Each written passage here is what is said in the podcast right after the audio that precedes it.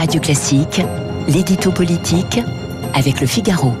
8h14 sur Radio Classique, l'édito politique avec Guillaume Tabar. Bonjour Guillaume. Bonjour Renaud. La réforme des retraites, Macron veut accélérer, Bayrou le met en garde. La majorité peut-elle se fracturer sur le sujet? Écoutez, très bonne question Renaud, mais il faut d'abord distinguer le fond de la réforme et la méthode pour la faire. Euh, sur le fond de la réforme, à savoir en gros euh, travailler plus longtemps, le clivage est entre l'ensemble de la majorité qui veut y aller et les deux grandes forces de l'opposition que sont le RN et la NUP, sans parler des forces syndicales qui veulent l'empêcher. Mais sur la méthode et le calendrier, oui, il y a un débat interne à la majorité.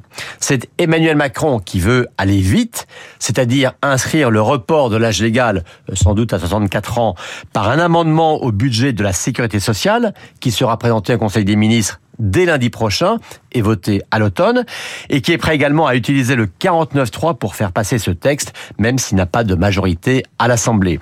Ça, c'est la manière forte assumée. Et il y a tous ceux qui disent qu'avec le passage en force, on va tout bloquer et rendre la réforme impossible.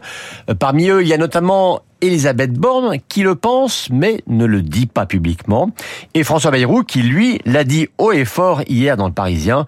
Eh bien, il faudra bien que toute la Macronie finisse par se mettre d'accord et il reste quelques jours à peine pour arbitrer. Pourquoi Macron veut-il maintenant aller si vite malgré un climat tendu dans le pays? Bien pour deux raisons principales. La première, c'est que quand on veut réformer les retraites, que ce soit en douceur ou à la hussarde, il y a de toute façon un moment où ça coince. La preuve, c'est que la réforme qui a été interrompue par le Covid avait été préparée par d'interminables négociations menées par Jean-Paul Delevoye. Eh bien, à l'arrivée, cela n'a pas empêché les grèves et les manifestations. D'ailleurs, le chef de l'État l'a dit aux siens, les circonstances ne seront pas plus faciles dans un mois, dans six mois, dans un an. Donc, il y a bien un moment où il faut, il faut y aller. Et c'est vrai que sur les retraites, hein, dire oui, il faut une réforme, mais il faut d'abord rechercher le consensus, revient à ne jamais aboutir. Et puis la seconde raison tient au doute qui s'est installé sur l'envie et la capacité d'Emmanuel Macron à faire des réformes.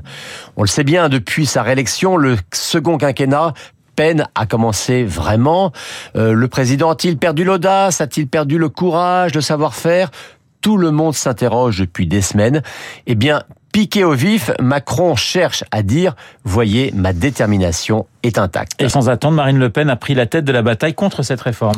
Oui, hein, pendant que la gauche est empêtrée dans ses contradictions internes ou euh, maintenant dans l'affaire Katnins, Marine Le Pen lance l'offensive contre ce qu'elle a appelé une inutile provocation antisociale des mots qui appartiennent au vocabulaire de la gauche.